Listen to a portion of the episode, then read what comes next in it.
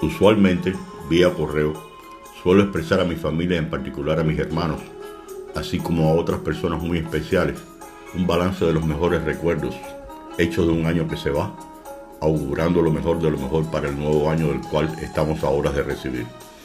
Este año creo que ha sido diferente, o algo parecido o peor, con relación al año pasado, para muchos, no solo en mi país, sino en el mundo entero, con las personas que no nos podrán acompañar para el próximo 2022, producto de la pandemia.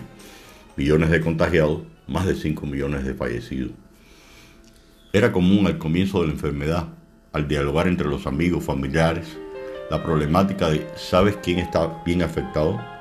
A la sobrina de la enterraron ayer mismo. No le permitieron a los familiares verla. Recibí notificaciones de la institución de docentes fallecidos 1, 2, 3 ¿Qué decir a la espera de la llamada que realizaba el hospital a los familiares para comunicarles en menos de 45 segundos el estado del paciente?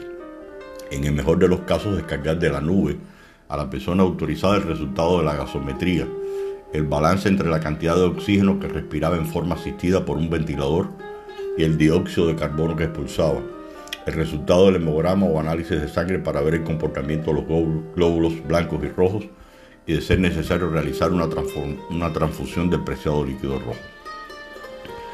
El sinnúmero de medicamentos para tratar de inmunizar el organismo lo más pronto posible, mediante tratamientos cuya experiencia médica internacional era relativamente reciente.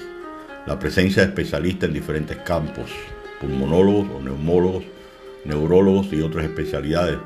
Necesario mencionar el ejército de enfermeros que tras el auricular nos expresaban con ternura y mucho aliento las leves mejorías con la voz casi apagada del retroceso del ser querido e inclusive escuchar de trasfondo el sonido agudo y continuado en señal de que a otro paciente estaba en una situación crítica.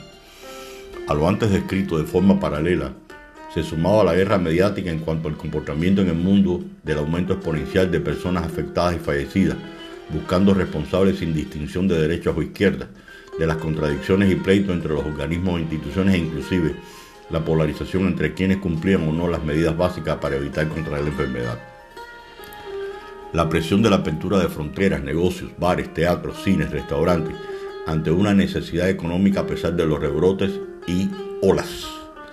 Impartir clases desde casa mediante la llamada educación remota, donde en muchas ocasiones ni docentes ni estudiantes contaban con los recursos necesarios, ni estaban preparados pedagógicamente para enfrentar el drástico cambio a la hora de enseñar y aprender para aplicar afectando con ello la calidad de la educación.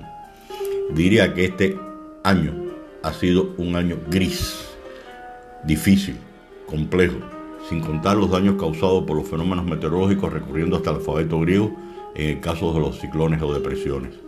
No queda duda que la vida sigue tal, es así a pesar de los tragos amargos, donde se extraen muchos aprendizajes que en mi caso se puso de manifiesto. Lo principal, la unión de la familia, el darnos ánimos entre nosotros, refugiarnos en Dios o en la ciencia, en la esperanza, en la fe. Les deseo a todos mis lectores, quienes me escuchan, lo mejor de lo mejor en este nuevo año que se avecina, a los millones que pudieron lograr vencer la enfermedad tras su, su, recuperación, a los nuevos descendientes, aquellos que luchan por seguir educando a niños, niñas, jóvenes y estudiantes en general. Un abrazo grande. Buen fin de semana. Gracias.